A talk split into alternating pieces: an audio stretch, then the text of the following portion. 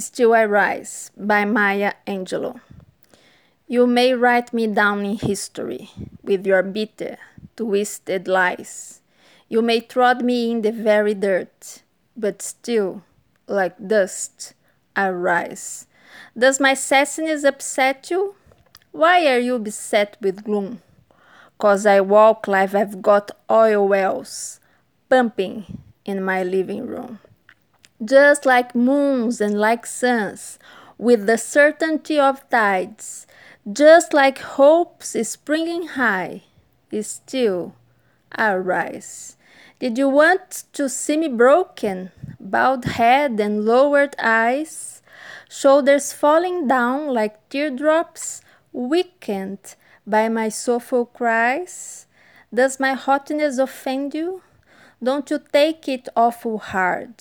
Cause I laugh like I've got gold mines digging in my own backyard.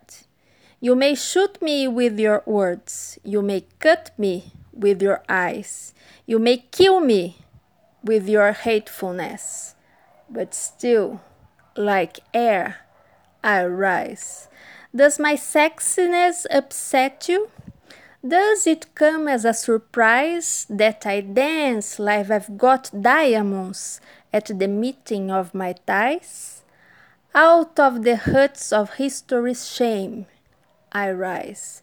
Up from a past that is rooted in pain, I rise. I'm a black ocean, leaping and wide, welling and swelling, I bear the tide. Leaving behind nights of terror and fear, I rise. Into a daybreak that's wondrous clear, I rise.